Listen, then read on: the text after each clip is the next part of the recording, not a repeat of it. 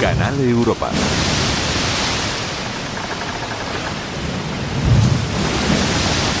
Vamos al encuentro de un nómada del océano.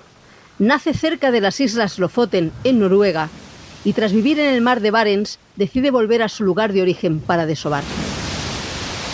El Scray, llamado también el bacalao sibarita, inicia en enero un tremendo viaje de más de mil kilómetros con un reto. Llegar al archipiélago situado frente a las costas de Noruega. Para eso deberá superar las peligrosas y duras corrientes del Atlántico Norte a temperaturas muy bajas. Los pescadores de la isla de Seña lo esperan entre enero y abril. Ya los vikingos se aprovecharon de su círculo vital para pescarlos, secarlos o ahumarlos. Durante siglos fue, junto con el bacalao común, su base de alimentación. También en la península ibérica ha ayudado a muchas familias a superar dificultades alimentarias en épocas como la posguerra. En ciudades como Trondheim o Bergen, mucha gente hizo del comercio de pescado seco con el sur de Europa su principal forma de vida y una importante fuente de ingresos. Lo sigue siendo hoy en día. La historia de Noruega es una historia de pesca, eh, que es muy importante. Es toda el costa de Noruega. Tenemos como ciudades, pero también pueblos, como aquí en Senja y muchos otros lugares. Antes es salvaje, pero ahora también tenemos mucha agricultura.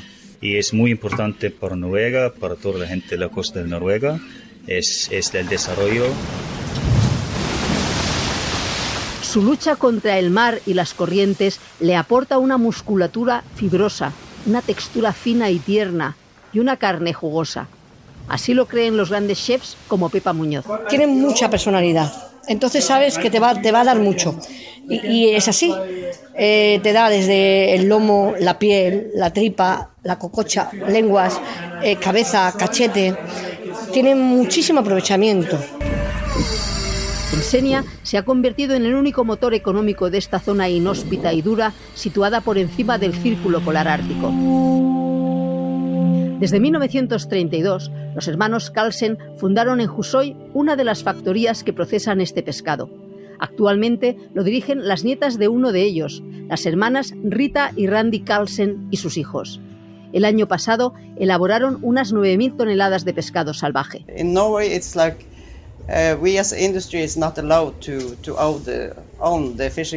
Rita nos explica que en Noruega no se permite a la industria tener barcos pesqueros. La propiedad debe de ser en un 51% de los pescadores y tienen una participación en la flota de entre un 30 y un 49%. Así colaboramos con los propietarios y aseguramos la calidad del producto. Además, esta importante empresa familiar da trabajo a la mayoría de los habitantes de la población y a temporeros de unas 20 nacionalidades. El único motivo para quedarse es ganar dinero, aunque el trabajo es muy duro, como reconoce el murciano Jaime Riveriego, que desde hace dos años viaja hasta allí para trabajar intensamente durante seis meses. Cuando es temporada fuerte, de los seis meses te puedo decir que tres meses en los que estamos mm, 24-7 prácticamente trabajando.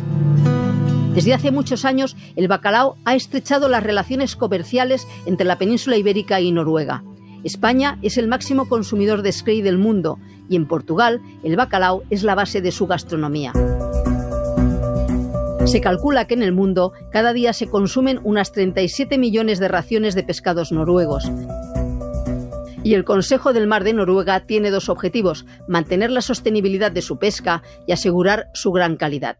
Por eso han implementado unas cuotas de pesca para cada barco, que no pueden superarse, y han desarrollado la patrulla del Scray, que visita las factorías para comprobar la calidad del pescado.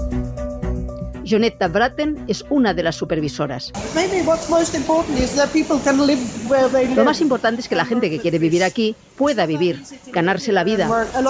No es fácil vivir aquí, pero yo creo que hay que cuidar el producto, en este caso el pescado, así que hay que asegurar que supere todos los controles de calidad.